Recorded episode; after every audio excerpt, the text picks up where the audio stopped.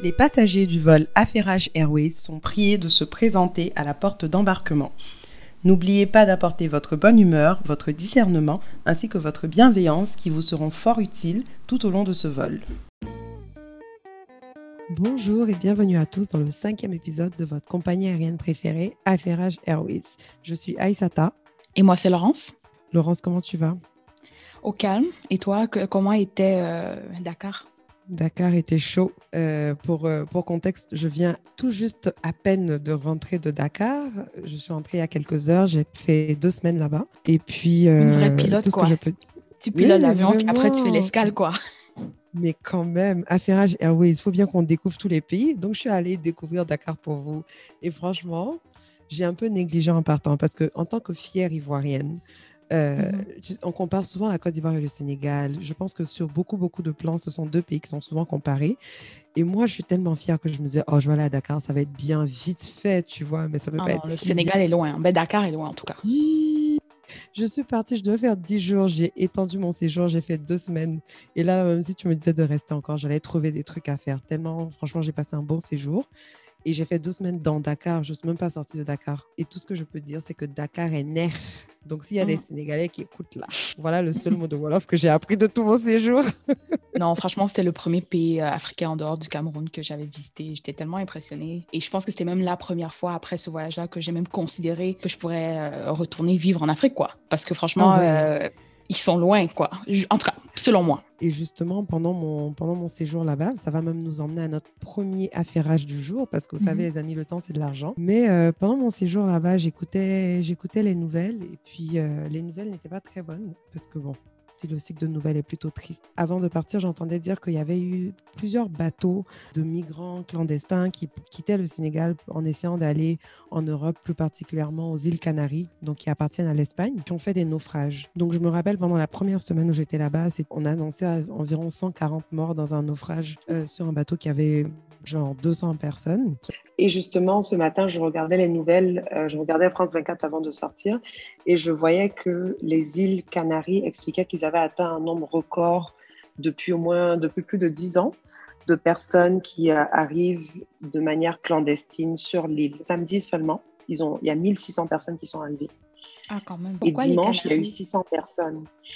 Pour les gens qui quittent le Sénégal, c'est en bateau en tout cas, donc, c'est un des points d'entrée les plus proches. Juste pour montrer l'ampleur, ils ont sept fois plus de migrants clandestins cette année que l'année dernière sept fois. Et depuis le début de l'année, ça fait au moins 11 000 personnes qui sont en train d'essayer d'y aller. Et c'est à cause de quoi euh, alors euh, cette augmentation Est-ce que c'est à cause de la Covid? Parce qu'est-ce qui se passe au ben, Sénégal en ce moment C'est ça qui est encore, euh, qui n'est pas très clair. Parce que là, aujourd'hui, par exemple, dans les nouvelles, ils annonçaient que les chiffres sont records et qu'on mm. essaye de comprendre ce qui se passe. Parce que le seul changement concret qu'il y a entre cette année et l'année dernière, c'est la Covid. Donc, on pourrait peut-être supposer qu'avec la Covid, l'économie a, eu, a subi un tellement grand choc que les gens qui étaient déjà dans des situations de précarité sont encore plus dans des situations difficiles et donc cherchent espoir. Mais il n'y a pas encore eu de théorie concrète bien expliquée par des chercheurs, par des, mhm. par des sociologues, etc., qui expliquent pourquoi il y a autant de personnes.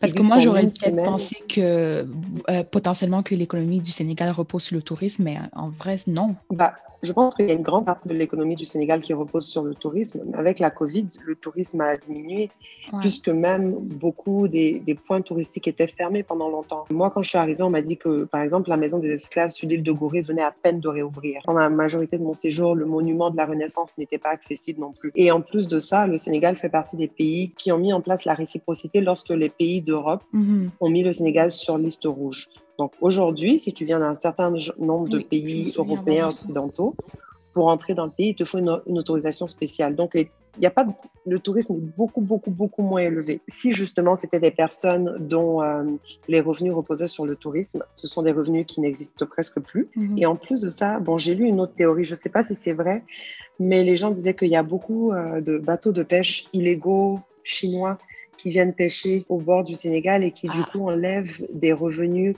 aux pêcheurs locaux. Ça, ça ferait plus de sens comme théorie. Parce que moi, je me dis en fait que, je sais pas, hein, que le Dakarois moyen n'aura pas peut-être tendance à, à, quitter le pays, mais que quelqu'un qui est peut-être dans une ville un peu plus petite, un peu plus délaissée, euh, loin de la métropole où il y a moins d'opportunités en fait, ben c'est normal en fait que cette personne-là veuille quitter le pays. Bon, je pense pas que ce soit que les Dakarois, je pense que ce sont des gens à travers euh, le pays. Ouais. mais je pense qu'il y a, j'ai vu le truc de la pêche là une deux fois. Mais mm. l'histoire est tellement, euh, tellement récente et tellement courante que je pense qu'il n'y a pas encore eu assez de recul pour pouvoir avoir des mm. explications claires sur le pourquoi. Et là, j'ai vu que la communauté sénégalaise sur les réseaux sociaux a commencé à essayer de, euh, de mettre la lumière sur ce qui se passe. Mm. Parce que quand tu regardes euh, dans les news et tout, on te dit, ouais, il y a eu 140 morts. Mais de tous les tweets que moi j'ai vus des Sénégalais, on nous parle de 480 morts dans les derniers 10 jours, 2 semaines. C'est énorme. C'est énorme. Je sais pas, je, je, je pense que c'est dur à quantifier, mais 400 80 personnes dans les mm. derniers 10 jours qui sont morts noyés ou qui ont disparu, c'est inconcevable.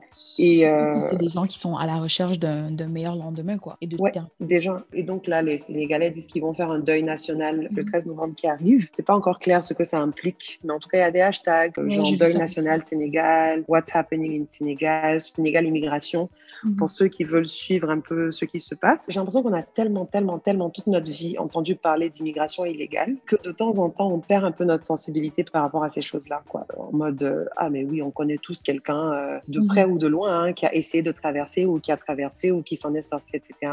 Et c'est très normalisé. Mais je pense qu'il y a quand même grave de se dire que des gens sont prêts à perdre leur vie parce que ce risque-là est beaucoup plus faisable que de rester dans leur pays pour vivre parce qu'il n'y a pas assez d'opportunités pour eux. Et c'est, et c'est aussi choquant pour moi de me dire que, je sais pas, moi, je n'ai pas entendu Macky Sall euh, faire des grands discours pour dire qu'on a perdu 480 personnes, voilà, voilà, voilà ce qu'on va faire. je ne sais pas, peut-être qu'eux aussi sont, ils sont euh, en train de faire l'état des lieux, quoi. Ils savent peut-être pas pourquoi les gens partent. Euh, je ne sais pas si le Sénégal est en situation de conflit. Donc, en fait, s'il n'y a rien d'apparent, d'apparent qui, qui fait que les gens partent, ben je pense que c'est normal qu'ils soient un peu silencieux. C'est sûr que normalement, ils devraient au moins reconnaître ce qui se passe, mais je pense que le public aussi s'attendrait à ce qu'il apporte peut-être une solution ou une proposition ou, une, ou explique les causes, quoi. Oui, mais il peut déjà commencer par dire voilà ce qui se passe, c'est grave, on est en train d'essayer de comprendre. Mais le fait de ne pas en parler du tout, c'est un peu de. mais le deuil national, le deuil national. Le deuil national, c'est une initiative euh, des citoyens, c'est une initiative ah, des, internautes, des, internautes, Et même, je trouve que c'est tout nouveau encore, ça n'a pas encore bien pris. Moi, j'ai vu quelques tweets par-ci par-là mhm. parce que je suis des Sénégalais sur les réseaux, mais pas plus que ça. Mais c'est aussi, ça dont, aussi ça dont on se parlait la dernière fois, que franchement, l'expérience de la diaspora 啊 dans un pays africain, c'est pas la même chose qu'un que, qu'un local, hein, parce que justement, il n'y a même pas euh, cinq minutes, on disait ah, Dakar est doux, euh, le Sénégal est doux, voilà, ça vaut la peine de visiter, mais il y en a qui essaient de fuir justement euh, d'un point de vue local. Donc. Et ça, c'est un gros, gros, gros contraste qu'on oublie facilement, surtout quand on vient de communautés privilégiées, on va en visite les pays, on dit ah, mais ce pays, c'est trop bien, je comprends pas pourquoi les gens ils voudraient quitter, oh my god. Mhm. Mais non, la vie est dure pour les gens sur place, il y y a des problèmes d'emploi, il y a des problèmes d'opportunités il y a des problèmes d'alphabétisation. bien, même si le pays veut reposer sur le tourisme, bon, même dans le tourisme, il y a, un nombre limité d'opportunités pour les gens. Et, ça, ce n'est pas qu'un problème sénégalais. Hein. Là, aujourd'hui, on est là, on parle du Sénégal parce que ce sont des bateaux qui quittaient le Sénégal qui ont eu ces problèmes-là, mais c'est un problème de toute l'Afrique subsaharienne. Tous les jours, tu as des bateaux qui partent plein de gens. Et ce qui fait peur, même, moi, je lisais dans les témoignages, hein, il y, a, y a un monsieur qui avait mis ses enfants sur le bateau, des adolescents. Donc, ce ne sont pas des gens qui ont choisi par eux-mêmes de partir, c'est un parent inquiet pour le futur de ses enfants. Ça démontre à quel point il faut être désespéré là pour mettre ses enfants probablement sans tutelle parentale et les amener en fait dans un pays étranger comme ça. Il faut vraiment être désespéré. Franchement, pour les parents qui sont dans ces situations-là, c'est oh my god, c'est horrible. Je sais même pas quoi dire. Je pense qu'il y a plusieurs niveaux de responsabilisation parce que oui, ok, les pays doivent mettre en place des opportunités et tout pour que les gens puissent s'imaginer un avenir meilleur. Mais je mm. pense que ce dont on oublie souvent de parler, c'est aussi le fait qu'il y a toute une industrie, parce que c'est un business. Si quelqu'un veut traverser, là, il mm. doit trouver des passeurs, il doit trouver des gens qui vont l'aider. Il y a des gens qui gèrent les pirogues, il y a des gens, qui... il y a des gens à chaque étape. C'est toute une mafia qui se fait énormément d'argent et qui fait la promotion de cette vie meilleure en Occident. C'est ça que j'avais rajouté quand on parlait de cause tantôt, parce que je me suis dit, je sais que par exemple, au Cameroun, on appelle, on appelle ça avoir le réseau. Donc, quand tu as le réseau, c'est justement que tu es capable d'aller à l'étranger de façon clandestine. Et moi, je me disais, ah, mais s'il y a une augmentation qui est, remarquée. Est-ce que c'est peut-être parce que justement ce réseau-là s'est agrandi, s'est amélioré, est optimisé pour justement prendre plus de personnes? Il a dû se passer quelque chose même d'un point de vue logistique dans ces réseaux parce que je me dis, ils ont, à la base, ils doivent avoir des capacités limitées normalement. Donc, il y a quelque chose qui a dû changer récemment. Oui, franchement, affaire à suivre. Je ne sais pas trop euh, ce qui peut expliquer. Mais, et quelque chose même que je, que je te disais récemment, c'est que je trouve ça paradoxal quand même de voir les gens fuir avec une aussi grosse intensité. Nous, les petits privilégiés de la diaspora, on parle de rentrer en Afrique parce que Abidjan est doux. Parce que Dakar est doux. Dakar est Les gens qui veulent rentrer en Afrique parce qu'ils veulent sauver leur continent, parce qu'ils estiment qu'il y a tout à faire. Ou même parce que j'allais rajouter que parce qu'on a souvent aussi dans la diaspora peut-être pour ceux qui ne sont pas nécessairement nés, euh, nés sur le continent ou bien qui ont quitté très jeunes comme moi, ben, c'est sûr qu'on a tendance aussi à idéaliser et même avoir une, une vision utopique de, de, la vie en fait sur, sur le continent. On ne comprend pas nécessairement les réalités jusqu'à ce qu'on on, s'établisse. quoi. C'est ça, c'est ça. Je pense qu'il y a un mélange de choses. Il y a le fait d'idéaliser, comme tu as dit, de ne pas comprendre les réalités. Et puis, il y a aussi, je pense qu'une bonne partie euh, de personnes aussi qui vivent dans des situations tellement privilégiées où souvent tu n'es pas confronté ces, aux gens qui souffrent assez pour vouloir quitter. Mm. ça fait pas partie de notre quotidien, donc on n'y pense pas souvent, sauf quand on mm. regarde les nouvelles et puis on voit ce genre de choses. Je pense aussi que dans la diaspora, étant donné qu'on vit en Occident, on a aussi la, la pensée euh, plus capitaliste où quand on regarde le continent, on ne voit qu'opportunité en fait. Peut-être au, niveau local, ben, les citoyens voient, ils voient des difficultés là où on voit l'opportunité. Et malheureusement, parce que quand on rentre, on est généralement dans des environnements privilégiés, comme tu, comme tu as dit, les difficultés que les locaux vont rencontrer, nous, on va probablement pas les rencontrer comme eux, ou on va les rencontrer avec beaucoup plus de confort. Et je pense aussi qu'il y a aussi tout un mythe aussi, hein, sans se mentir, qui est mis sur l'Occident. Tant que tu n'as pas vécu en Occident et tu n'as pas été désillusionné mm. par ce par, je ne vais pas dire cet endroit parce que chaque pays a ses réalités. Hmm. Tant que tu ne l'as pas fait, tu ne peux pas comprendre quelqu'un. Et ça arrive souvent hein, quand tu rentres au pays, tu dis aux gens, ouais, moi je veux rentrer plus tard. Les gens disent, mais tu viens faire quoi ici? Il n'y a rien ici, reste là-bas, ça va que tout se passe. Parce qu'en que tu n'y as pas vécu, ah, la vie est dure. La vie est dure, ben, la vie est dure partout, il y a des niveaux, quoi. Il y a des niveaux. Il y a des niveaux. Et puis chacun choisit sa difficulté dans la vie qui est là, là. Je pense qu'il y a un manque de sensibilisation sur les réalités qui attendent les gens en Occident et quelque chose dont on ne parle pas souvent et que sur lesquels j'aimerais avoir même, on aimerait voir des reportages, des documentaires, c'est une fois que les gens immigrent et puis arrivent là-bas, là, quelle est la quantité qui aimerait même rentrer dans son pays parce qu'ils se rendent compte que finalement, ce n'est pas ce à quoi ils s'attendaient mhm. et qu'ils auraient pu mieux se débrouiller s'ils étaient restés sur place. Et on n'en parle pas souvent. Et puis, je pense que les gens eux-mêmes, une fois qu'ils immigrent, ça a été tellement dur que c'est dur d'accepter le fait que qu'ils voudraient rentrer chez eux, en fait. Et surtout que souvent, même euh, ceux qui ont immigré euh, et qui sont peut-être euh, à l'étranger depuis 10, 20, 30 ans, l'idée de rentrer, ça veut dire que tu dois tout recommencer. Hein. C'est pas comme si, comme on dit toujours, c'est pas parce que tu as quitté l'Afrique que l'Afrique est là en, train de t'attendre. C'est aussi ça en tant qu'immigrant, c'est que si on veut faire un retour en Afrique, ben, on doit en fait se réintégrer à ce mode de vie, à cette population, se refaire des contacts et tout. Donc, c'est pas évident. Ouais, pas évident du tout. Écoute, je vais pas faire traîner le sujet pendant plus longtemps. C'était vraiment euh, question de, s'assurer que les gens sont au courant de ce qui se passe. J'espère que j'espère qu'on aura plus d'informations, en tout cas sur les causes de cette haute migration. J'espère que euh, les autorités sénégalaises et même des autres pays pourront essayer de mettre des mesures en place pour gérer la situation. Et on espère aussi que les îles Canaries et puis les pays qui reçoivent ces migrants-là vont trouver des manières de pouvoir accommoder toutes ces personnes-là parce que ils disent qu'en une semaine, ils ont reçu autant de personnes que l'année dernière au complet. Donc, ils n'ont pas les infrastructures non plus pour recevoir ces gens-là. Et ce sont des gens qui font le voyage dans des conditions vraiment difficiles. Et une fois qu'ils arrivent, ce n'est pas mieux. Il faut oublier qu'il y a la Covid, en fait. Il y a des fois, j'oublie qu'on est dans une pandémie mondiale. Donc, ils sont tous allés coller, coller dans le bateau. Ils arrivent là-bas. Enfin, il y a beaucoup, beaucoup, beaucoup de choses à prendre en considération. Mm. Mais en tout cas, on va passer euh, au deuxième affairage du jour. Qui, qui n'est pas non plus euh, si joyeux que ça, mais euh, voilà, c'est le cycle des nouvelles et tout est noir. Donc, on voulait en fait discuter de toute cette question de restitution d'art dont on entend parler depuis presque une décennie. Et en fait, je voulais juste faire un retour et peut-être donner, donner une mise à jour de, ce qui se passait par rapport à cette situation. Donc, pour ceux qui se souviennent peut-être, en 2016, Patrice Talon, euh, le président du, Bénin, avait fait une demande officielle de restitution d'œuvres d'art euh, qui avaient été emportées pendant la, la conquête euh, coloniale. Et il avait fait cette demande-là à la France. Et on lui avait en fait répondu en gros que comme c'est des œuvres qui sont déjà intégrées dans plusieurs musées français publics depuis plusieurs années, ben, que ça fait partie du, patrimoine et on ne peut pas vous rendre vos œuvres, quoi. c'est ça qui s'était passé, c'est ça qui a, qui a comme un peu provoqué toute cette initiative-là. Et Macron, quand il était allé à, à Ouaga, le fameux voyage qui était rempli de beaucoup de, de pics qu'il avait lancé dans le contexte de la restitution d'art, il avait dit en fait que son objectif était d'avoir d'ici cinq ans toutes les conditions réunies pour pouvoir organiser en fait la restitution temporaire ou définitive du patrimoine africain dans le fond à l'Afrique. Donc, il avait déclaré ça en 2017 et donc cinq ans plus tard, euh, ce serait justement euh, aux alentours de 2022 qu'on s'attend à ce que euh, ces œuvres-là soient restituées. Donc, après cette, cette déclaration de, de, notre cher Manu à Ouaga, la France c'est justement a commencé à s'engager à, à, retourner ces œuvres d'art. Donc, apparemment, ils avaient identifié, identifié 26 œuvres d'art du patrimoine béninois. Euh, qui avait été pillé genre dans les années 1800. Euh, là. Euh, ils avaient décidé justement qu'ils qu'ils allaient retourner ces œuvres-là. Et ça, c'était à la suite d'un rapport que Macron avait apparemment commandé. Le problème, en fait, avec toute cette question de restitution, c'est qu'on n'arrive pas à s'entendre sur la quantité d'œuvres qui devraient être retournées parce qu'il y a des spécialistes qui, qui estiment qu'il y a des dizaines et milliers d'œuvres, en fait, qui ont été pillés, volés euh, pendant en fait l'époque coloniale.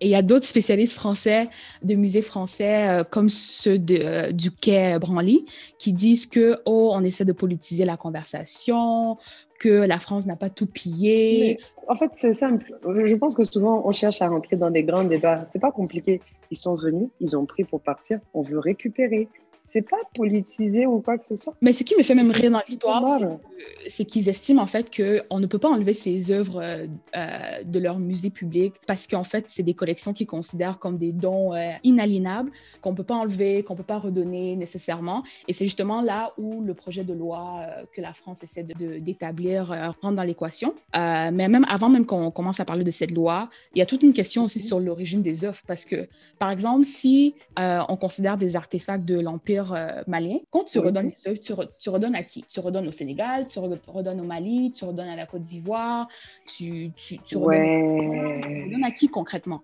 Donc, il y a ça qui rentre en jeu. Euh, je pense que du côté français, en tout cas, la solution qui préférerait, ce serait en fait qu'on se partage les œuvres euh, un peu comme, comme si on a divorcé, on fait une garde partagée. Quoi. Je pense que c'est la solution la plus juste parce que malheureusement, sauf s'ils sont prêts à venir effacer les frontières qu'ils ont dessinées à la règle après la Seconde Guerre mondiale, S'ils ne sont pas prêts à venir faire ça pour remettre de l'ordre dans le désordre qu'ils ont foutu, il va falloir faire ça. Et je pense que de mon point de vue, c'est beaucoup mieux que de garder les œuvres en Europe en ce moment en se disant Ah, on ne va pas les ramener parce que franchement, si on les ramène, on ne sait pas à qui on les donne. Ils n'ont qu'à donner un peu, un peu dans chaque pays. Il y a des pays où c'est évident, mhm. parce qu'il y a des pays où les peuples ont été un peu moins divisés. Mais dans les cas comme l'Empire du Mali, là, il y a le Mali, il y a la Guinée, il y a la Côte d'Ivoire, il y a un peu le Sénégal, il y a peut-être un peu le Burkina, etc. Je pense qu'ils ont volé assez d'œuvres pour pouvoir diviser et puis donner un peu. C'est exactement pour ça que moi, en fait, cette idée de partage, euh, je trouve que c'est une solution à court terme. Pour moi, si vous avez volé, que vous avez justement une connaissance de l'art qui est profonde et que vous pouvez travailler avec les experts locaux pour identifier de façon approximative euh, quel pays, vers quel pays ça revient, pour moi, c'est le travail à faire, quitte à faire des erreurs dans la répartition moi, je considère que c'est mieux que ce soit mal réparti potentiellement, que ce soit en France, parce que une œuvre d'art, en fait, c'est le patrimoine que tes ancêtres te laissent. Te laissent hein. Donc, le fait que ce soit à l'étranger ou hors, hors du continent, moi, je considère que c'est euh, c'est quand même problématique. Donc, euh, c'est ça. Donc, le premier projet de loi de la restitution définitive de ces œuvres euh, avait été examiné, je pense que c'était en juillet 2020. Là.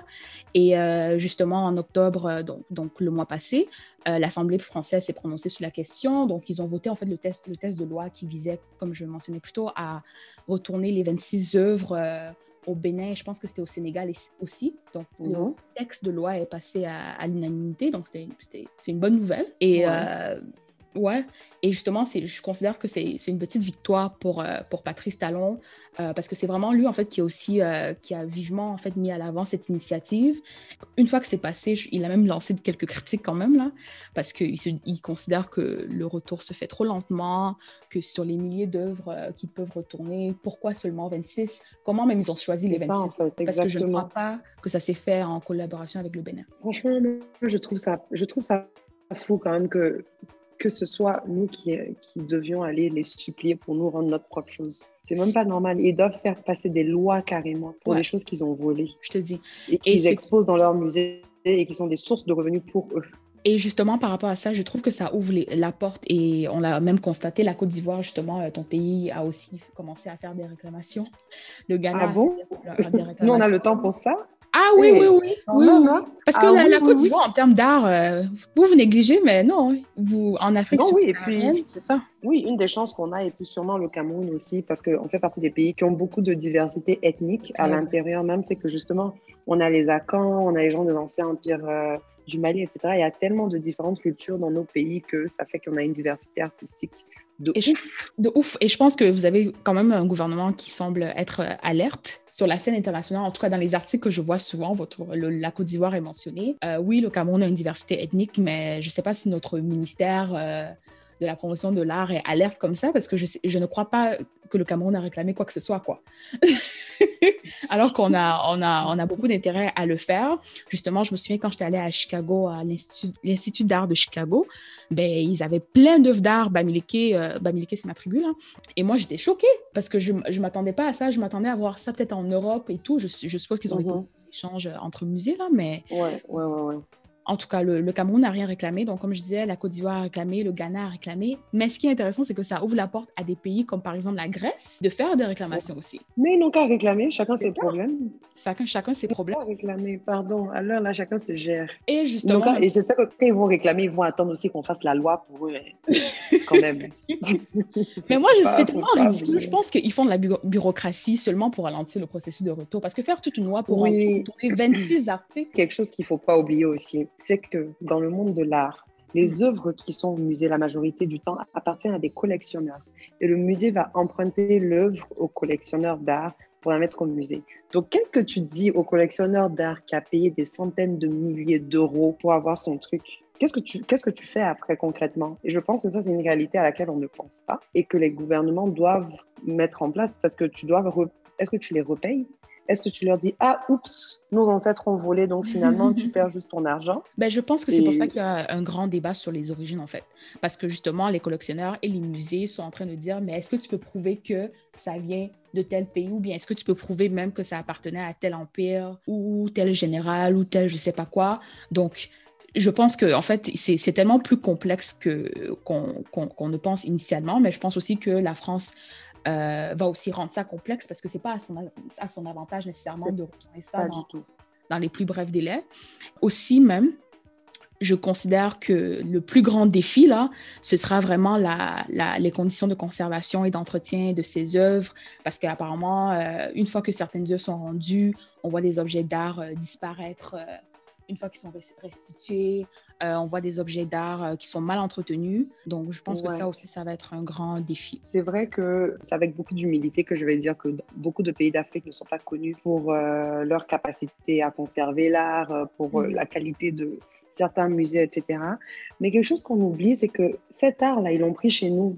Et si ça a pu tenir des générations et des générations dans les communautés où l'art a été pris, c'est que d'une manière ou d'une autre, de, si on fouille dans les techniques ancestrales, on avait nos manières de, de conserver cet art-là. Et qu'on n'a pas besoin d'y aller de manière traditionnelle, de manière, euh, tu sais, très euh, carrée avec la manière dont un musée doit conserver de l'art, etc. Non, vous avez besoin de prendre ça chez nous, c'était bien, non? C'est comme mhm. d'une manière ou d'une autre, on va se gérer. S'il y en a un peu qui se gâtent là, il y a faut, on va faire encore. Mais de toute façon, ça se gâte, c'est pour nous, anyways. Donc. C'est pour nous, en fait. c'est quoi votre problème dedans, quoi? Ma robe se déchire, c'est ma robe. Ma robe. Mais je veux pas qu'elle se déchire sur toi et je veux pas que toi tu la portes. C'est ma robe. Exact. Tant que ça se déchire sur moi, c'est correct.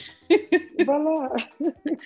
et euh, en fait, dans toute cette question, euh, toute cette question euh, d'entretien, euh, moi, je considère même que les pays occidentaux, ils ont tellement pillé que, oui, ils ont une certaine avance dans les techniques de conservation. Donc, nous, je pense qu'éventuellement, avec le temps, on va, on va aussi développer, améliorer, optimiser nos techniques de conservation. Donc, je ne considère pas que l'argument de oh, vous ne pouvez pas entretenir ça si on vous rendait de toute façon, pour moi, ce n'est pas un argument qui tient la route. Non, et puis je pense aussi que ce que, les Européens ont fait aussi, c'est qu'ils sont venus prendre des trucs qui, quelquefois, hein, étaient des objets de la vie de tous les jours. Ce mhm. n'était pas supposé être de l'art. Ils ont pris, ils y ont mis de la valeur parce que, bon, on, est, on fait des trucs géniaux. Donc, ils ont pris, ils ont mis dans la valeur et puis ils ont décidé de conserver. Mais si tu es venu prendre une cuillère en bois que les gens en 1204 utilisaient pour manger. ça n'a pas, ça n'a pas besoin d'être dans un bois de verre, la cuillère en bois. Non. Et le but, c'était pas que la cuillère en bois soit encore là en 2020. Mm. Donc, laissez-nous, rendez-nous nos trucs et puis on va voir ce qu'on considère comme assez important pour conserver et ce qui ne l'est pas tout n'a pas besoin d'être conservé pendant longtemps. Ok, vous avez dit que c'était de l'art, mais nous, ce sont juste nos manières de vivre. Point. Peut-être qu'un jour, on va prendre une cuillère en acier de chez Ikea et puis on va dire que c'est de l'art. Who knows? Mais, mais je pense que même les, les objets de la vie les jours, pour moi, ça, ça compte comme l'art parce que c'est une façon aussi de documenter en fait comment certains peuples vivaient anciennement. Donc, euh, ça compte. Mais je voulais même... Tout, euh, tout peut compter comme de l'art. Même moi, là, où tu me vois là. Je suis une œuvre d'art. Oui, excusez-nous. Hein. Excusez-nous. Ah, oui, oui, Excusez-nous. Ah, ah, mais, euh, mettez-vous à niveau. je voulais aussi parler en, en parlant des activistes euh, panafricains euh, comme le Congolais Wazulu Bia Banza, là, qui en ça, fait... c'est mon gars. ah non, lui, il nous a trop quoi. Donc, lui, il fait le tour de, de, de quelques musées, il s'empare des œuvres d'art dans plusieurs musées européens avec ses collègues justement euh, qui sont aussi des activistes euh, panafricains et il dit en fait que pour lui c'est un geste politique. Euh, non, Laurence, tu n'as pas bien expliqué. Tu dis qu'il s'empare des œuvres d'art. Il emprunte, il emprunte, il emprunte. Il s'en va au musée, il reprend, il revole. Et puis il s'en va. Et justement, quand on l'accuse de tentative de vol, ben, le bon tonton, il dit qu'il n'y a pas de tentative de vol puisque tous les objets ont des titres de propriété qui sont faux. Et puis c'est tout. Mais puis la raison. Et puis la raison. Et en fait, il considère que justement, euh, il faut modifier le, code du patrimoine euh, français pour justement insérer euh, ce principe de restitution. Et en fait, il estime que aussi. parlant, Uh-huh. rapidement. Hein. Comment il fait? En fait, quand tu vas au musée là, il y a le truc. Quand tu vas au musée, justement, ah. l'objet qu'il a saisi, c'était comme une espèce de bâton. Tu vois, quand tu vas au musée, il y a des, il y a des items qui sont sécurisés et il y a des mm-hmm. items, par exemple, euh, comment on appelle ça? Euh, Le truc pour taper le un mortier, par exemple, un objet comme le mortier. Ah, le pilon du mortier, quoi ou même, le, oui, le pilon du mortier ou même le mortier ne sera pas nécessairement euh, enfermé quelque part. Quoi. Je me souviens encore une fois, quand je suis allée à Chicago, là, il y avait plein d'items qui étaient autour. Oui, il y avait des gardiens de sécurité à la porte et des indications de ne pas toucher. Mais techniquement, là, si moi j'étais inspirée et que je voulais faire euh, mon activiste euh, panafricain, là, ah, moi aussi j'aurais porté ma part. Il y avait ma tribu là-bas. Il y avait ma tribu là-bas. Tu prends et tu cours? Quoique, avec le Covid, là, mon, mon, mon cardio n'est pas trop ça, là, mais. Donc, c'est ça. Et en fait, lui, il considère que si les pays comme le Congo ne, ne font pas de demandes et qu'il y a des pays en Afrique, par exemple, qui ont des, des pseudo-gouvernements, on va dire, ben alors lui, il va s'en charger. Lui, il va s'en charger. Il va essayer de pailler justement au manquement de ces gouvernements-là en récupérant les œuvres d'art au calme. Mais quand il prend la met ça où après? Il court avec. oui, mais... Et après, il fait, il fait des vidéos sur Facebook en live jusqu'à ce qu'on l'arrête, quoi. Franchement, dans la vie, là, il y a tout ça. Parce qu'on arrête. Quoi. Mais je pense que ça permet, ce genre d'acte euh, permet en fait de garder cette, cette, toute cette conversation autour de la restitution d'art, euh, comment dire, top of mind, quoi. Je ne sais pas le terme en, français. Oui, top of mind. Hein? Apprenons un peu l'anglais. C'est toujours toi qui traduis pour moi. Euh, rester dans les manchettes. Donc, c'est ça, ce genre d'action, en fait, euh, permet justement que cette question de restitution d'art-là reste dans les grandes lignes de la presse, quoi. Donc, parlons même de ces activistes euh, euh, panafricains et congolais. Ça me rappelle qu'au dernier épisode, Aïsata avait justement mentionné le hashtag Congo's Bleeding. Et je pensais justement que, comme on parlait de ces activistes-là, c'était un bon moyen de faire un petit retour sur ce qui se passe au Congo. En fait, ça fait tellement des décennies, des décennies en fait qu'il y a des conflits au Congo et comme euh, Aïssata le mentionnait euh, plus tôt, on a presque l'impression que c'est normalisé ou bien que le public n'a pas, pas la même sensibilité euh, face à ça qu'elle devrait avoir. Donc, comme on le sait tous, le Congo se fait piller depuis, depuis le début des temps, presque. Et on constate justement que le taux de mortalité, même au Congo, est 40, 40 plus élevé que la moyenne africaine.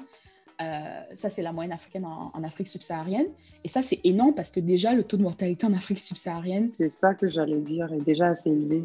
Exactement, exactement. Et plus récemment, je pense qu'aussi, il y a des conflits euh, entre deux ethnies, euh, Emma et Lendu, qui euh, s'affrontent encore une fois depuis des décennies pour la réappropriation des, des terres Et je pense que l'ethnie Lendu refuse de voir les étrangers justement exploiter leurs ressources locales comme l'or, sans compter la surexploitation des enfants dans les mines de coltan, dans la région de Kivu. Mhm ou aussi par des groupes armés, ou aussi on a vu plusieurs morts.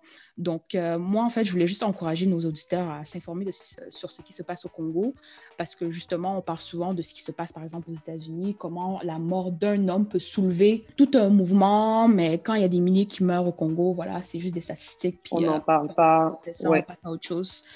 Franchement, paix à toutes les âmes qu'on a perdues dans cette crise euh, congolaise et pareillement même ceux qu'on a perdus au Sénégal, au Sénégal, que ce soit à travers l'immigration clandestine. Comme Laurence a dit, euh, rester, rester informé de ce qui se passe. Et puis aussi, le monde va mal, mais essayons quand même de garder notre sensibilité parce que je pense qu'avec le temps, on peut parler de centaines de milliers de morts euh, et puis passer à autre chose facilement, mais ce, n'est pas négligeable. Ok, bon, ben maintenant on va passer au divers. Ce qui est à la une de l'actualité dans le monde entier, même la dernière semaine, là, c'était les élections. Mhm. C'était les élections, le thème élection. Il y avait des élections un peu partout, des élections dont on a même trop entendu parler, et puis d'autres euh, un peu moins, mais c'était les élections. Et puis bon, je ne peux pas parler d'élections sans parler de mon cher pays, euh, la Côte d'Ivoire, qui a eu ses élections la semaine dernière. Il paraît que tu as fui pour aller à Dakar. Est-ce que c'est vrai que tu... oui, je suis une meuf sensible, mais je n'ai pas fui. La vérité, je n'ai pas fui. Il se trouve juste que euh, mes dates pour Dakar ont coïncidé avec la période électorale. Je n'ai pas fui, même si je peux dire qu'il y a tellement de gens qui ont fui la Côte d'Ivoire pendant les élections. Mhm. Quand j'étais à Dakar, dans l'hôtel où j'étais, tout le monde, et 80% des gens étaient ivoiriens. Quand je descendais prendre le petit déj, je tourne la tête, j'entends un accent. Je tourne la tête, j'entends un accent. J'étais avec ma tante, elle va prendre son café, elle rencontre quelqu'un qu'elle connaît, genre. Et même dans l'avion, tu voyais beaucoup de familles voyager et tout parce que les gens essayaient de partir au cas où ça ne se passait pas bien. Et pour, euh, et pour les gens qui ne savent pas, bon, c'est tout à fait compréhensible parce que la Côte d'Ivoire a un historique euh, politique très turbulent, si on peut dire ça comme ça. Nos élections ne sont pas connues pour très bien se passer. Donc, euh, les dernières élections qui ont un peu mal tourné, c'était les élections de 2011. Entre-temps, le président qui avait été élu, Alassane Draman Ouattara, a fait un deuxième mandat. Et là, la raison pour laquelle les gens avaient peur, c'est parce que, bon, pour cette nouvelle élection, euh, le président s'est présenté pour un troisième mandat et ça n'a pas été accepté par beaucoup de personnes. Il y a beaucoup de l'opposition, en tout cas, a qualifié que cette euh, candidature à un troisième mandat était anticonstitutionnelle et donc les élections n'étaient pas démocratiques. Entre temps, le président lui-même, euh, qui, qui, avait fait changer la constitution après un référendum où les gens ont voté, que selon lui, il ne fait pas un troisième mandat, mais il fait un premier mandat sous une deuxième république ou bien une troisième république, ou en tout cas sous une nouvelle république, sous une deuxième république. Mhm. Bref. Donc, à cause de tout ça, à cause de toute cette incertitude, les gens avaient peur pour les élections. L'opposition a appelé à la désobéissance civile, c'est le terme qui a été utilisé, en disant aux gens n'allez pas voter. Et au-delà de ça, dans certains, certaines villes à l'intérieur du pays, ils ont, euh, il y avait des gens qui empêchaient les gens d'aller voter de manière qui était quelquefois violente. Mais là, du coup, en fait, quand on parle de désobéissance civile, ça ne joue pas contre l'opposition parce que si les gens ne votent pas, ben, on voit ce que ça donne, quoi. Parce que le taux de participation était hyper bas. Euh, le, bon message, ce serait de voter pour, pour nous, non, l'opposition? C'est ça, en fait. Mais l'opposition, de toutes les façons, a dit que taux de participation haut, taux de participation bas haut, l'élection, mm. s'il ne compte pas, point, parce qu'elle n'est pas démocratique. C'est tout. Ils ne contestent même pas le résultat. Ils disent que l'élection n'a pas compté. Les votes, là, ne comptent pas et qu'on a qu'à mettre en place un, un, gouvernement de transition, etc. Euh. Parce que. Euh, Mais c'est vrai que reconnaître en fait que. Euh, encourager les gens à voter, ben, ça, ça permettrait de reconnaître que ça, c'est une élection. Ça. Donc, je peux comprendre ce point de vue-là, mais en même temps, la population qui est traumatisée de, des événements de 2011, de la dernière élection, c'est sûr qu'ils ne vont pas se soulever encore là. Donc, je sais pas, hein. mais c'est vrai que les gens ont quand même un trauma de, ils ne veulent pas se souvenir encore. Et je pense que c'est, il y a de quoi parce que 2011 ça a été n'importe quoi, c'était un gros carnage. Les gens sont, les gens sont restés, les gens ont énormément, énormément de traumatismes et je pense qu'on n'en parle même pas assez souvent. Mhm. On est juste passé à autre chose dans un mode, oh, ok, Abidjan est doux, le pays revit, mhm. etc. Mais, mhm. mais en tout cas, on est dans la situation, on attend pour voir s'il y a d'autres euh, d'autres avancées. En attendant, euh, les résultats ont été proclamés et puis, euh, sans grande surprise, le président actuel, Alassane Draman Ouattara, est vainqueur. mhm. avec 94% environ des voix, mais un taux de participation de 53%. La bonne chose, c'est que les, conséquences, en tout cas, ont été minimes. C'est vrai qu'il y a eu des troubles dans certaines villes. Il y a eu mhm. des morts, on ne va pas le nier. Mhm. Comparé aux autres années, pour l'instant, c'est gérable. Et puis, dans, les, dans certaines grandes villes comme Abidjan, la vie continue, les gens continuent leur activité. Donc, on va voir.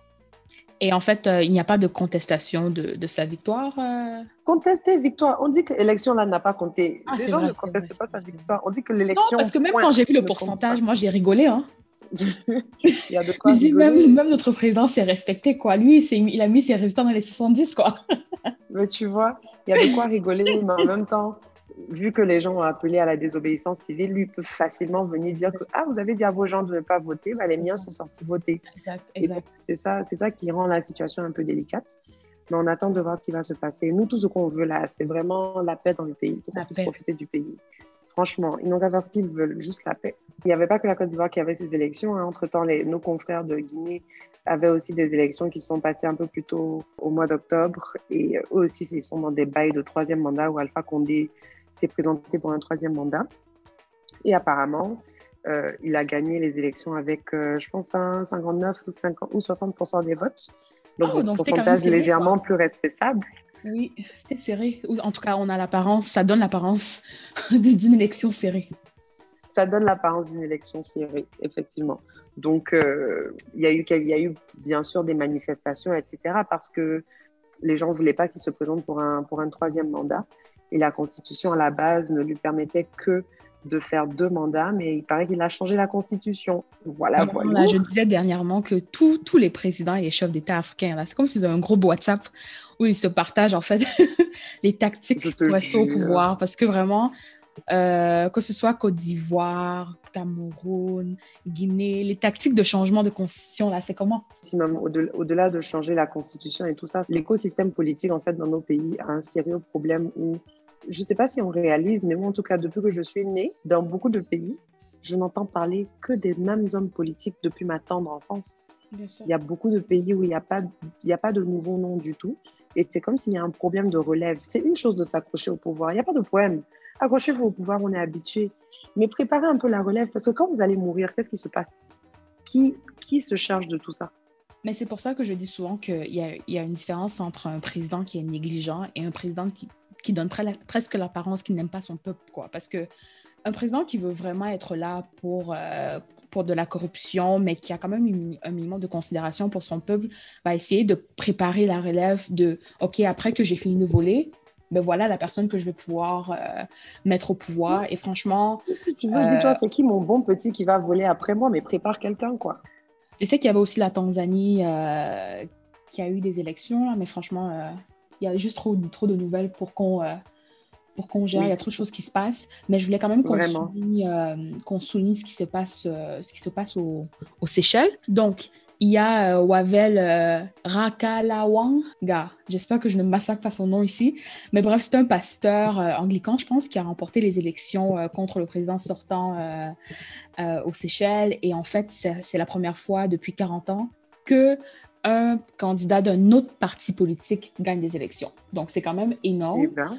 Et je sais que bon, ce, ce dont on parlait avec la, la Guinée, la Côte d'Ivoire, c'est un peu un peu plus sombre, mais ça, c'est des bonnes nouvelles qu'on reçoit euh, justement des Seychelles. Euh, par contre, le nouveau président, ce qui est intéressant, c'est qu'il a remporté après avoir essayé six fois, s'imagine?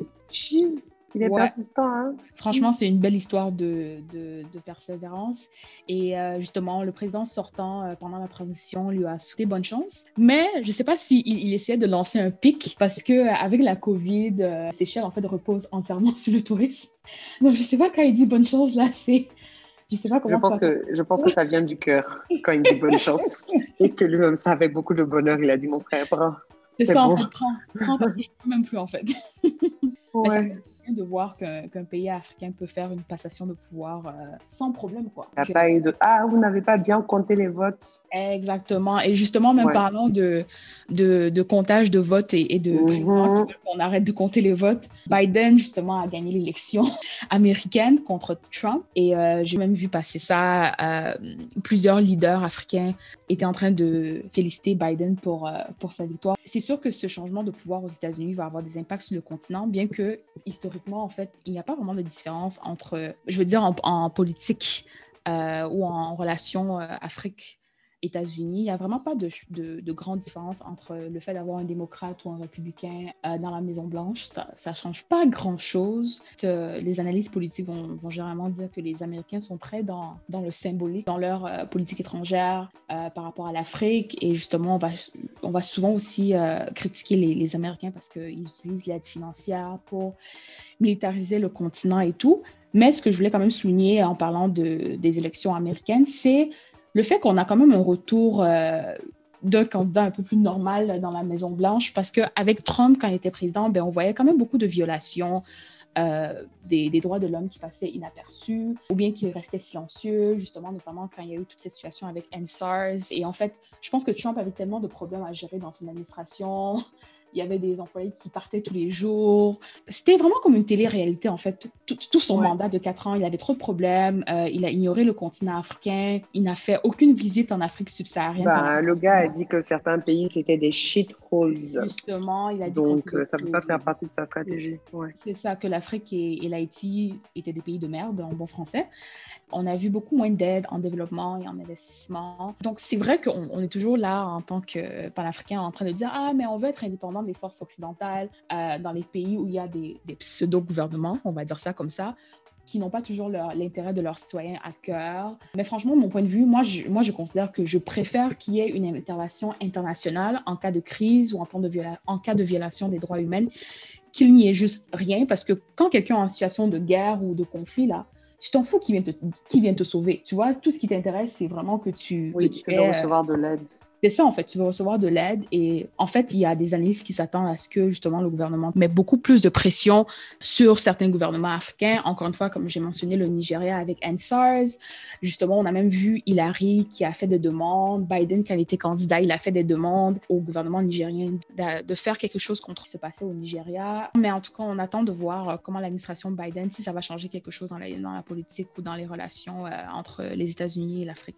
Plus j'en parle, plus je me rends compte, ça que euh, euh, beaucoup de nos sujets là sont très politiques, alors qu'on on, s'est dit que ce serait un podcast de l'affairage, quoi. Mais notre affairage, là, il est très sérieux. Ah, on dirait que, vraiment, je me rappelle quand on planifiait le podcast, on m'a dit, ouais, nous, on parle pas politique. Et malheureusement, je pense que c'est dur de, de, rester affairé sur l'Afrique de manière consciente et de ne pas aborder les thèmes politiques. Je te dis, il faut qu'il y ait un scandale entre, je sais pas moi, Eto, Nathalie Koa, Fali Poupa, là. Franchement, ouais, il faut des, des petits scandales. Il faut des ah, parce que franchement, on est fatigué de parler de politique, quoi. Et nos vies ont besoin de légèreté, là. Donc, si les stars peuvent faire des petits trucs, là, s'il vous plaît. Mais je pense que tout ce qui est genre gossip sur le continent, comme euh, il y a la COVID et que voilà, les gens voyagent moins et que les gens peut-être sortent moins, il y a moins de, il y a moins d'affairage, quoi. Ouais, ouais, ouais. Ils n'ont qu'à se débrouiller pour trouver des affairages dans leur vie quotidienne. On a besoin de peps. Bon, en tout cas, je vais, je vais quand même. Euh, il y a quand même un sujet qui me tenait à cœur. Malheureusement, c'est quand même un sujet politique. Alors que dans la vraie vie, je, je suis pas politique que ça, mais j'ai l'impression que sur le podcast, on ne parle que de politique depuis deux, trois épisodes. Mais euh, je, tenais à souligner euh, ce qui se passe avec le Soudan. Une des bonnes choses que l'administration Trump a fait ou planifie de faire, c'est de rayer le Soudan de la liste des États qui, qui soutiennent le, le terrorisme. En fait, il y, a, très peu de pays sur cette liste. Hein. Je pense qu'il y avait le Soudan, l'Iran et je pense que nos pays que j'oublie. Donc, je considère que c'est important euh, parce que quand un pays fait partie de cette liste-là, ben, il ne peut pas faire appel à, des fonds, il ne peut pas faire appel à de l'aide, à de l'aide de la communauté, de la communauté internationale. Euh, bien que en termes de voyage aussi, je suppose pour les citoyens, il y a des pays où tu peux pas aller, euh, où tu peux pas avoir le visa, etc. Exact. Euh, mais même au-delà de là, c'est vraiment par rapport aux ententes euh, commerciales aussi que c'est intéressant parce que justement, le Soudan, ben, c'est un pays où il y a souvent des pénuries de, nourriture, de carburant, de médicaments carrément. Quoi.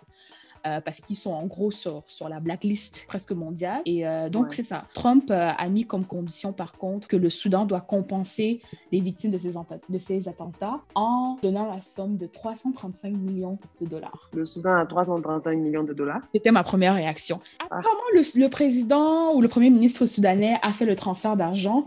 Et maintenant, le, le, bon président, il dit qu'il attend la réponse officielle parce qu'apparemment, il a fait le paiement. Mais après, on ne lui a rien dit. Je pense que l'administration Trump euh, devait gérer les élections. Mais imagine. Et Trump maintenant va dire que, OK, c'est bon, moi j'ai fini, il faut demander à Biden.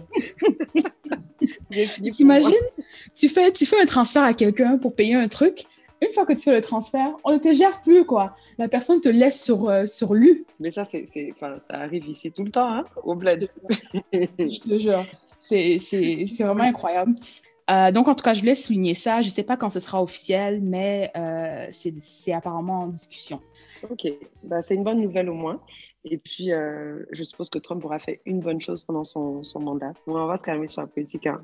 On, va, on va se calmer plus ou moins, même si la personne dont je m'apprête à parler fait partie du corps politique. Mais ça, c'est vite fait, c'est rapide, c'est léger. C'est pour donner un peu de peps dans vos vies. Donc, mon dernier divers, c'est le fait qu'au Nigeria, ils avaient, euh, je ne sais pas quelle organisation internationale ou quelle ONG ou quoi, avait envoyé des packs de survie euh, qui étaient censés être distribués aux gens euh, pour la COVID. Mm. Mais ça a été, on a découvert récemment que les packs là, n'ont jamais été distribués. Ils étaient tous dans des, dans des entrepôts. Donc déjà, ça, ça avait choqué les gens. Et récemment, on a une tantine, une députée du Nigeria, qui a fait la une. Pourquoi? Parce que, bon, déjà, elle est venue provoquer les gens. Donc elle est venue, elle a traité les jeunes. Elle dit que les jeunes sont des fumeurs de drogue et que c'est des chômeurs et qu'ils font n'importe quoi sur Internet. Si ils chôment, c'est à cause de euh, vous? et Tu vois, non. Donc, il y a eu deux choses qui ont été faites. Bon, apparemment, les jeunes sont allés faire du porte-à-porte et tout. Ils voulaient prendre des signatures pour que la députée soit destituée, etc. Les gens dans Internet ont dit, gars, ça c'est trop long. Ils sont allés fouiller les photos de la go. Et apparemment, pendant la fête de son anniversaire, elle distribuait. Oh il y a des photos qui montrent qu'elle distribuait mhm. les trucs, les packs de survie qui n'ont jamais été distribués aux mhm. populations défavorisées. Là. Elle a mhm. distribué ça à ses invités pendant son anniversaire. Et il y a des photos où tu vois de manière claire et nette, elle a fait des gift bags où sur le sac, il y a sa photo à elle et tout. À l'intérieur du sac, qu'est-ce qu'il y a? Le contenu des packs de survie qui n'a jamais été distribué aux populations. Waouh! Moi, ce qui me rend perplexe dans l'histoire, c'est le fait qu'elle distribue ça à son anniversaire. Genre, comme on dit en bon anglais, what in the ghetto? Donc, en fait, quand toi, tu organises ton anniversaire, là, tu vas mettre des petits sachets de riz comme cadeau pour donner aux gens parce que généralement, les organismes internationaux, ce qu'ils donnent, c'est du riz, de l'huile, peut-être quelques médicaments. Des trucs de base, quoi. C'est rien de chic, quoi. Chacun fait comme il peut. non, mais oh tu, my God. tu rentres avec le J'avoue, hein, tu t'envoies à l'anniversaire d'une go dans le gouvernement et tout, tu vois le gift bag bien joli, tu ouvres, c'est le riz, l'huile. Aïe, une députée en plus. Mieux, tu donnes rien? Euh, moi, je sais pas c'était quoi sa logique. Je sais même pas c'était quoi sa logique. Ça fait, ça fait honte, ça fait pitié, gars. En fait, tu veux juste narguer la population, quoi. Je sais pas pourquoi concrètement tu ferais ça. Hein. Mais ça a été découvert après hein, qu'elle avait fait ça. Elle, pensait qu'elle donnait des vrais cadeaux à ses invités. Donc, il faut se poser des questions sur, sur les goûts de cette madame. Oui. sur ses standards. Parce que c'est chaud. Donc, c'était ma petite dose de légèreté dans cet épisode. Avant qu'on passe euh, dans notre rubrique, euh, qui, qui n'est pas vraiment une rubrique, mais je me rends compte qu'on le fait tout le temps ce sont nos coups de cœur musicaux. Disons juste nos coups de cœur, parce que je sais que le prochain podcast, là, je vais venir avec un film, parce qu'il y a deux, trois films que je dois regarder depuis que j'ai pas eu le temps de regarder. Mais en attendant, on reste dans la musique. Laurence, est-ce que tu veux commencer ou bien je commence? Non, on commence. Euh, notre gars sur a lancé un album, mais je te laisse, euh, ah. en parler. Mon mari, mon chéri, ah, mon gars, mon homme. Euh, je cherche d'autres qualificatifs. Mon bébé chou. Wizkid. Wizzy Baby. Est-ce qu'on dit Wizzy Baby Bref, Wizkid mm a sorti son album. Vous là, l'album est doux. L'album est d'une douceur. Je vois Laurence, elle fait des têtes et tout parce qu'elle n'est pas d'accord. Mais je vous explique. L'album était attendu depuis super longtemps, toute l'année. Il n'arrête pas de dire Ouais, l'album, je veux, je veux sortir l'album, je veux sortir l'album. Tous les jours, le gars, il ne nous donne pas de date fixe. Il est là, il joue avec nous. Ensuite, il devait sortir ça en octobre. Il y a eu tout le mouvement End et tout. Il n'a pas sorti ça il a fini par sortir euh, fin octobre, début novembre, là, là. Et euh, l'album s'appelle Made in Lagos. Et je me rappelle, je me suis privée de sommeil pour écouter l'album parce que c'est sorti tard la nuit, j'avais sommeil. Première écoute, je pense que ce qui m'avait marqué, c'était l'utilisation du saxophone euh, qui est un peu présent dans la majorité des chansons. Ça rend les mhm. chansons tellement smooth. Mhm. Et c'est pas un album de, pour danser, quoi. C'est pas un album de turn-up, c'est un album de vibe. Exact. C'est un album de musique de background, c'est un album que tu mets quand tu veux rentrer loin dans tes pensées. Et selon beaucoup de gens, c'est un album de lovage. Si tu veux lover, tu mets l'album avec ton partenaire de love. Ouais, franchement, c'est, c'est pas un album. Il y a certains sons là, que c'est pas pour les célibataires. Et en période Covid, là, ah, si tu es célibataire, là, c'est chaud, hein? Bah, nous, ici, les célibataires, on écoute ça. Et puis bon, on se dit que l'avenir, l'avenir nous réserve des meilleures choses. l'avenir sera plus certain, quoi. Mais euh, ouais, moi j'ai beaucoup aimé. Mais ma chanson préférée, préférée, préférée, c'est Blessed, euh, qui est en featuring avec Damian Marley. Euh, mhm. Cette chanson, genre, je sais pas, quand, quand je l'écoute, je suis transportée dans un autre monde. Je l'adore. Mais je suis aussi, j'écoute la musique de manière obsessive. Donc mhm. ça se trouve dans une semaine, je ne pourrais pas supporter la chanson. Mais en attendant, je l'adore. En fait, c'est pas que j'ai pas aimé l'album, c'est juste que c'est, je suis quand même une, grande fan de, de Wizkid et en fait, c'est, euh, je m'attendais à un peu plus, mais je comprends que dans le contexte de la COVID, il a livré en fait le genre de musique que les gens ont besoin d'entendre. Parce que voilà, on travaille de la maison, on, ne sort plus. Euh, donc c'est sûr qu'avoir un truc ambiancé n'est pas nécessaire. Et je pense qu'il a compris. Et depuis quelques temps, en fait, on voit comment Whisky évolue vers justement des sons qui ont, qui ont plus de saxophone. Euh, même les producteurs avec qui il travaille vont aussi dans ce sens. Et sur son. Parce qu'il a comme un pseudonyme Starboy qu'il utilise pour euh, un peu tester sa musique. Et euh, il avait déjà euh, lancé, un, je sais pas, un album ou un mixtape précédemment que j'ai beaucoup, beaucoup aimé, qui pour moi a donné naissance à, Made in, Lagos. Donc, l'album dont je fais référence, c'est Soundman, Volume 1. Mm. Et justement, même les fans de, de la Whiskey FC, comme moi, on attendait justement que le volume 2 sorte. Et il nous a donné Made in Lagos, qui, franchement, c'est si tu as écouté son c'est très, très, très similaire. Mhm. Je pense que c'est juste un peu plus, euh, un peu plus travaillé. Mais je me disais en fait que s'il nous a fait attendre longtemps pour ça, là, je sais pas, euh, je m'attendais à, un peu plus, quoi. Mais je, je, comprends en fait le, le, contexte dans lequel on est. Surtout que je pense que les, beaucoup d'artistes en ce moment, si tu sais que tu peux pas aller en tournée à cause de la COVID, ben, tu vas pas sortir tes meilleurs, meilleurs, meilleurs sons, quoi. Ce qui est dans, ce qui est dans, dans la voûte, en d'autres mots j'ai aimé l'album, j'ai aimé l'album. Moi, mes préférés, c'était euh, True Love. Oh my God. True mm. Love, uh, Sweet One, uh, Mighty mm. Wine. J'aime beaucoup ce Mighty Wine. Mm. Ouais. En tout cas. Euh, j'ai pas trop aimé le, son avec Burna Boy, contrairement à tout le monde, mais. Euh, non, je trouve que c'était trop basique pour tous les deux. Pour... Mais je crois aussi que ce qui fait la différence, c'est que j'ai l'impression que de moins en moins d'artistes vont en studio ensemble. Je ne sais pas comment euh, le processus d'enregistrement de l'album s'est passé, mais je suppose que chacun a comme fait sa partie envoyée. Et je pense que des fois, dans la musique, tu le ressens, la, cohésion n'est pas pareille. Comparativement à quand des artistes se mettent en studio, euh, je sais pas, en mode Watch Your Throne, c'est ça, ils travaillent ensemble, ils font les ajustements ensemble, le producteur est là. Pour cet album, il y avait beaucoup de, de P2J, qui est un producteur, euh, à Gas qui travaille beaucoup avec Wizkid. Mais des fois, je sentais que, ah, je peux, je, peux, je peux entendre le fait que vous n'avez pas travaillé comme en équipe longtemps, longtemps. Je Je sais pas. Donc, je pense qu'il explore, en fait, il explore, puis je peux jamais, je, peux, je ne peux jamais me plaindre, en fait, quand mes artistes préférés explorent, parce que peut-être ça va prendre un ou deux albums pour me livrer le son abouti qu'ils recherchent. Exactement. Mais franchement, euh, je suis satisfaite, mais pas, mais pas trop, trop impressionnée, quoi. Il y a fouille, ma chère, c'est pas grave. En attendant, est-ce que tu veux nous parler de ton crush musical? Parce que l'autre, là, lui, il explore. Ah, lui, il est lui, là, c'est loin d'être mon crush. Hein.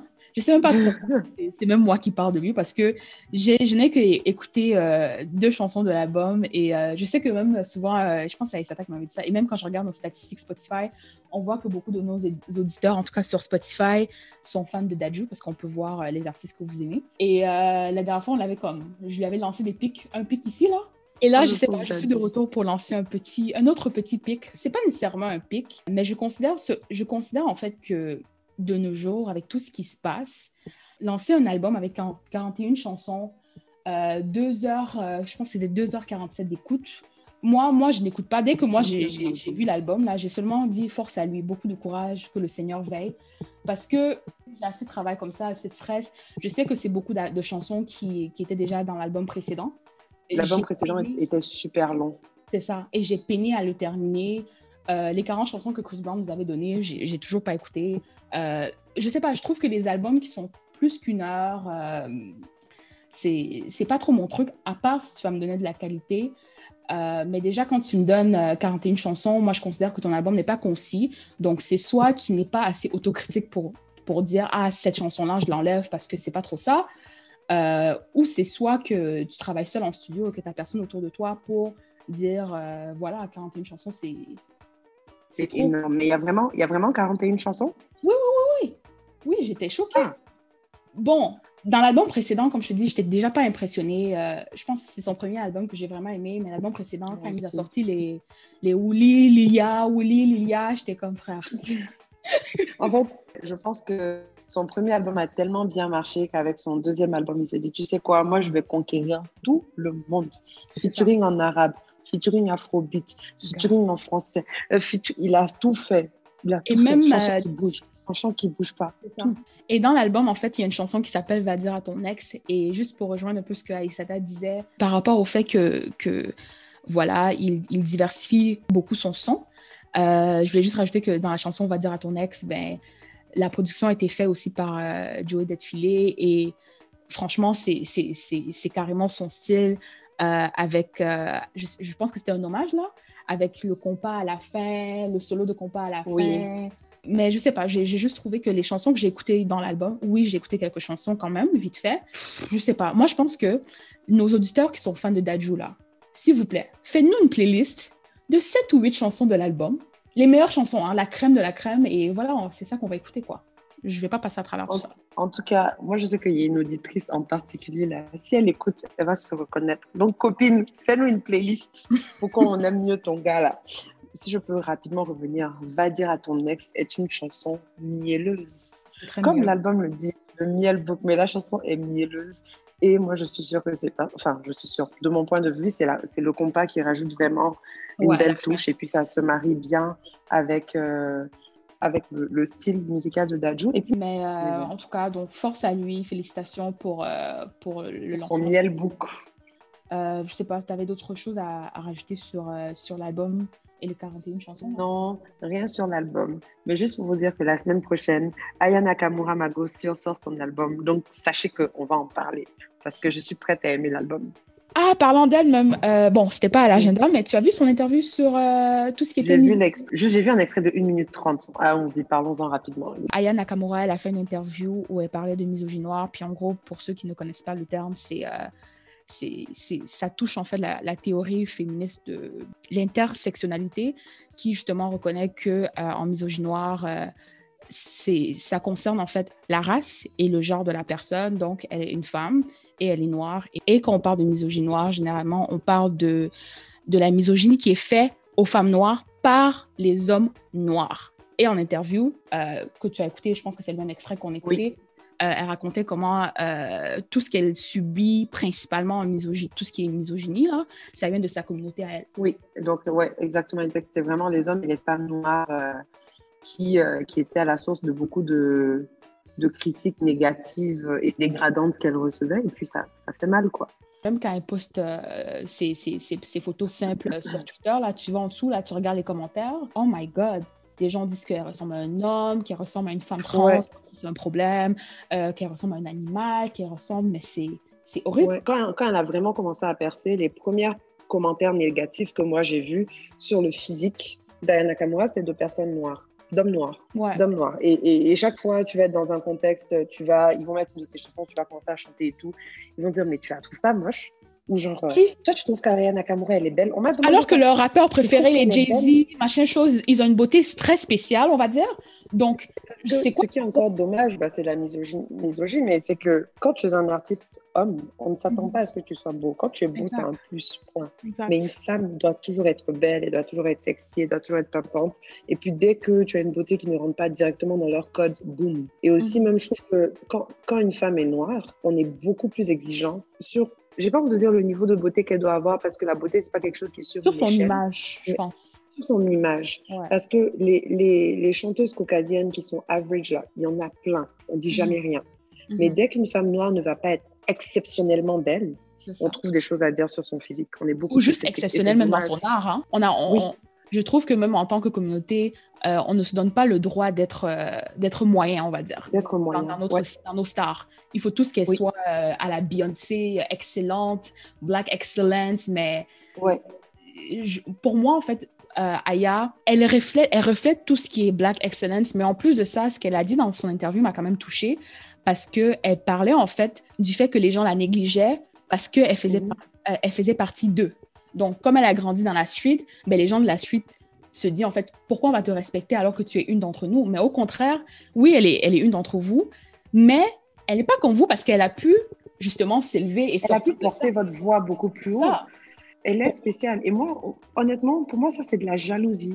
Oui, parce que les gens se disent justement, elle est comme nous. Donc pourquoi elle, elle a percé et pas nous? C'est pas comme vous, c'est pas votre collègue. Oh, ce n'est pas, she's not your mate. She's not your mate c'est pas votre camarade. Et c'est dommage qu'il y ait autant, autant de jalousie dans nos communautés et que les gens n'aient pas pour premier réflexe de se dire Oh, waouh, on a quelqu'un parmi nous qui a percé. Viens, on va tous les lever ensemble pour qu'elle aille plus loin.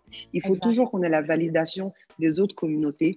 Et quand les Blancs ont commencé à tous l'aimer, on s'est dit hum, Mieux, nous aussi, on l'aime, hein, parce que bon, c'est notre go quand même. Oh my God, une femme. Mais bizarrement, je sais pas pour au Canada, mais j'ai l'impression que dans mon cercle d'amis, l'expérience a été contraire. Genre, franchement, là, au contraire, c'est même moi qui a introduit genre Aya à mes collègues français parce qu'à chaque fois que je parlais d'Aya, ils disaient ah mais elle est trop, elle est trop, elle est trop. moi je suis comme non, moi j'aime moi j'aime Aya en fait. C'était je sais pas, j'ai l'impression que dans notre contexte l'expérience était différente où la communauté noire, euh, quand on allait dans les fêtes, dès que Aya passait là, c'était le désordre. Les snaps qui sortaient, je, je, sais pas, j'ai jamais ressenti que, on a entendu que... la communauté blanche l'aime, ici en tout cas. Oui, bon, mais ça, tu parles de ton cercle à toi. Donc, mhm. par défaut, j'ai envie de dire, on choisit tous les gens avec qui on traîne et puis on, tendance à traîner, on a tendance à traîner avec des gens qui pensent un peu comme nous. Mhm. Donc, je pense que par défaut, on est dans des communautés où, veut, veut pas, les gens sont un peu plus appréciatifs de ce genre de choses. Comme elle a annulé son concert euh, à, Laval ou à Montréal ici, euh, on ne saura jamais à quoi euh, son, son, audience ou son public ressent. Parce que moi, quand je vais en concert, c'est une chose que j'aime beaucoup regarder. Par exemple, quand je suis allée au concert de Jay-Z, j'étais choquée que son audience euh, soit un peu plus noire que les autres concerts rap que je suis allée de Absol, de Kendrick Lamar, de Drake. si on parle du même concert, Laurence, je pense qu'on y était ensemble, de 444 qui était vide. son album qui était vide. Et je pense que c'est, le crowd était beaucoup plus noir parce que c'est un des concerts où il y avait tellement pas de gens qui sont venus que c'était ses vrais fans. Enfin, pas que les ses faux fans. Je me mets sur des, sur des territoires dangereux. Mais j'ai envie de dire que c'était son album le moins commercial, si on peut dire ça comme ça. Et un album très pro-black. Ouais. Mais quand tu vas dans, dans un concert, tu sais qu'il va, il va faire d'autres chansons, tu vois. Et en fait, il a oui, Il en a fait d'autres, mais tu sais aussi que. Mais en général, tu t'attends quand même à ce qu'il fasse la majorité de ses chansons actuelles. Et Jay-Z, avec le temps, est devenu méga, méga pro-black. Donc peut-être que. Et j'ai entendu beaucoup de gens, beaucoup de. J'ai un ami, un ami, une connaissance, un ancien collègue caucasien qui m'a dit ça une fois. Mm. On parlait par exemple de Kendrick Lamar, mm-hmm. qui me disait que. Ah, il cherchait les mots, hein, mais je vais te résumer ce qu'il voulait me dire et qu'il a dit en d'autres mots.